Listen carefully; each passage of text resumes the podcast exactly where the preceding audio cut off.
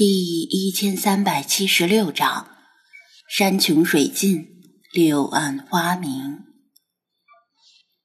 坐在金杯面包车上，张子安往宠物店的方向行驶。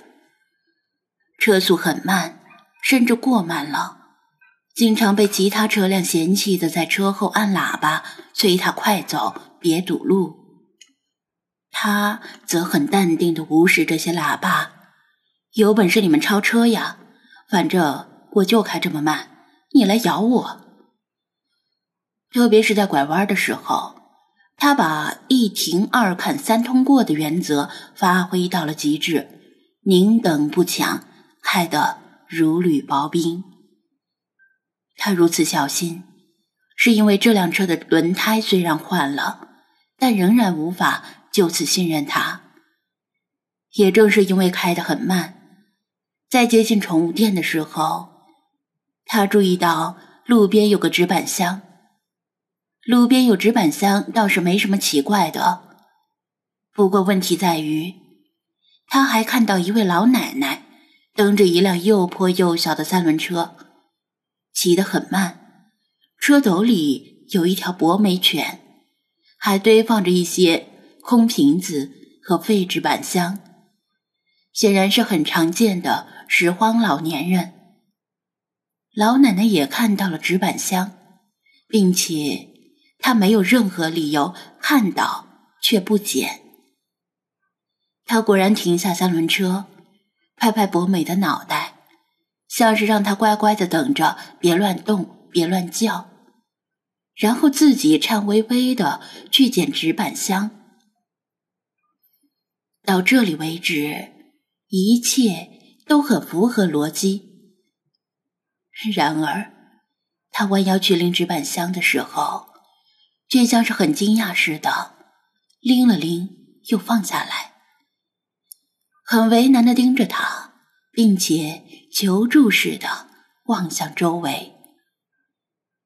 张子安可以对此视而不见，但现在正是中午吃饭的时候，路上没什么行人。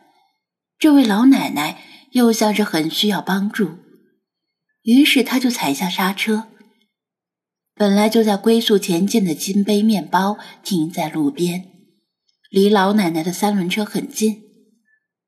张子安下了车，走过去问道：“老人家，您不舒服？”老奶奶缓缓转头，她身上的衣服有几块补丁。但是不脏也不臭。张子安似乎在哪里见过他，也许是平时路过的时候吧。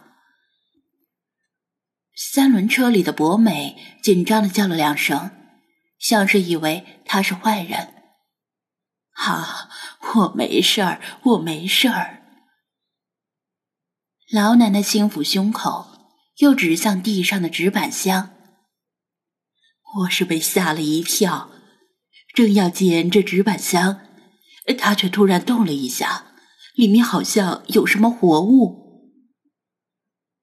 活物？张子安低头注视着纸板箱，这显然是一个快递箱，大约三十乘以三十乘以六十厘米，朝上的一面还残留着没撕干净的快递封条。至于寄件人、收件人和内容物，已经模糊不清。就在他看的时候，纸板箱又动了一下，而他也小小的吃了一惊，并且后退半步。博美叫得更厉害了，但他被拴在了车里，除了叫之外，干不了别的。小伙子，小心点儿呀！老奶奶担心的说道：“我捡了几十年的垃圾，很多人什么都扔。听说还有人养蛇、养毒蜘蛛，然后不想养了就随便一扔。那毒蜘蛛的个头特别大，你可要小心呐。”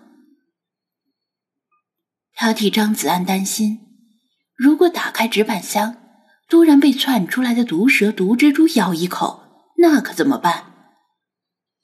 张子安也有同样的顾虑。这就像是像什么来着？他脑海的深处埋藏着一个名词，但是一时之间总是想不起来。大意就是在打开这个箱子之前，你永远不知道里面装的是什么。总要打开看看，如果真是什么危险的东西，万一伤到别人怎么办？他说道。话是这么说，但千万小心呐！老奶奶叮咛道。她颤巍巍的走回三轮车旁边，翻出一双有些脏的布手套，不好意思的递给他：“要不戴上手套，多少能防着点儿。”张子安接受了他的好意，戴上手套，说道。您稍微离开些，我怕我躲闪的时候撞到您。好嘞。老奶奶往后走了几步，担心的替他捏了把汗。这个纸板箱并不是从正上面开口，而是两个箱子上下扣在一起。想看到里面的东西，必须把上面的箱子提起来。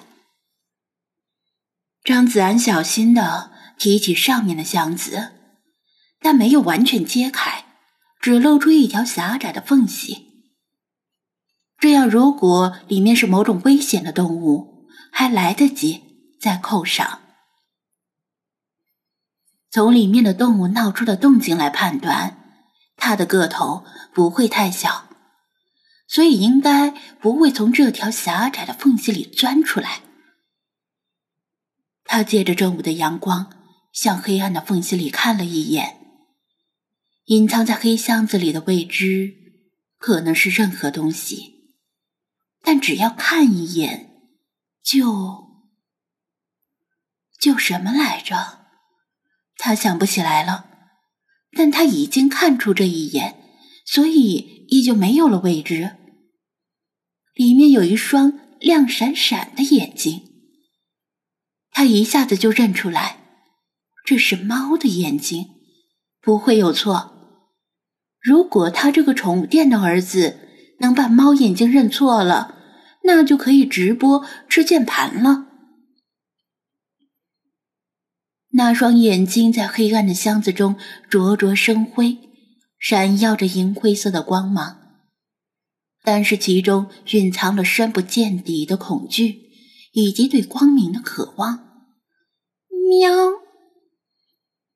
他在箱子里小声的哀鸣，像是在说：“放我出去。”张子安的脑海突然像是遭到了重击，全身的血液一下子涌到了头顶，整个人都处于一种僵直的状态，如同两股惊涛骇浪在脑海里发生了对撞。小伙子，里面是。什么东西？老奶奶很担心，尽管她让他远离一些，但他看他僵住不动，还是走过来，拍拍着他的肩膀。张子安这才回过神来，连忙说道：“不是危险的动物，是一只猫。”说着，他打开了箱子。一只黑白双色的小猫畏缩的趴在纸板箱的一角，面对强烈的阳光，眯起了眼睛。呀，原来是一只小猫呀，害得我吓担心了半天。老奶奶哭笑不得，感叹道：“真是人越老，胆子越小，不中用喽。”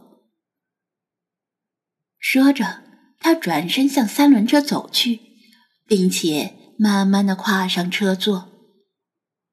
这只猫，张子安转身说道。老奶奶回头，怜爱的望着车斗里的博美。我呀，连他一只小狗都快养不起了，那只猫，你要是喜欢的话，就带回家吧。天气越来越凉了，它留在这里肯定会被人欺负的。我听说附近有些小混混喜欢虐猫，如果你实在养不了，那也没办法，把它留下吧，别盖上箱子。也许有好心人看到了，会把它领回家。说完，他就瞪着三轮慢慢远去。博美也不再叫唤了，一直回头。盯着他与那只猫。